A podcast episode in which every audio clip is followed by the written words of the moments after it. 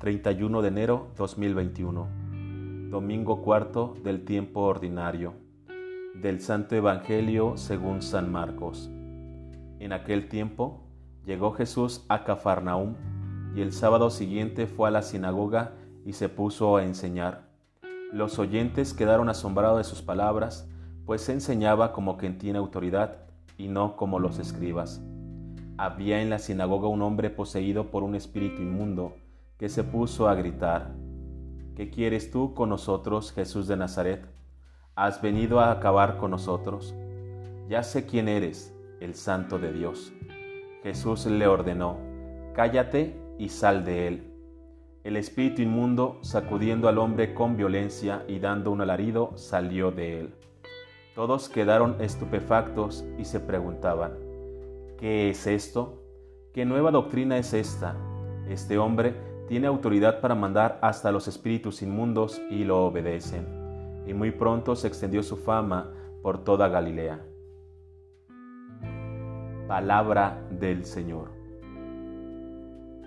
Y hasta entonces no había existido hombre que hablase con tal autoridad. Jesucristo, te manifestaste entre los tuyos de modo que incluso causabas confusión para tu misma familia. No sin razón, varias veces saltaban la pregunta, ¿no es este el hijo del carpintero? Sí, aquel joven que antes se dedicaba a reparar las mesas y a construir algunas cosillas artesanales, ahora era un hombre, y no era uno cualquiera, sino que incluso se proclamaba hijo de Dios. En verdad, había un tanto de extrañeza entre los tuyos, un joven artesano sencillo, convertido en una personalidad así, el hijo de María, el niño que no pocas veces pude haber visto en el pueblo, andaba de la mano de su madre.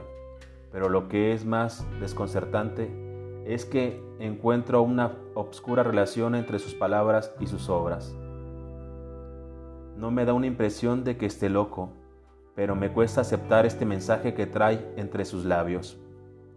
Dios mío, cuando me pides dar un salto hacia el vacío, cuando me pides confiar en el sol con tal de salvar la lucidez, a pesar de que tantas veces te he dicho sí, los nuevos pasos que me pides me vuelven a costar.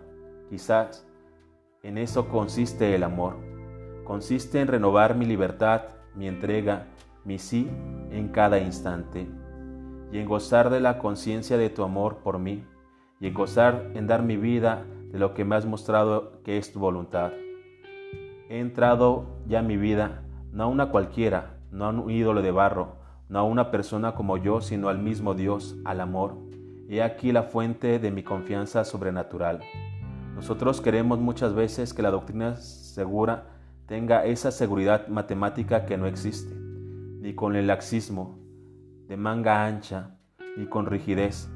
Pensemos en Jesús, la historia es la misma, se repite.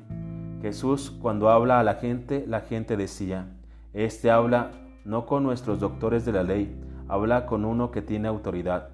Ese doctor conocía la ley y para cada caso tenía una ley específica para llegar al final a unos 600 preceptos.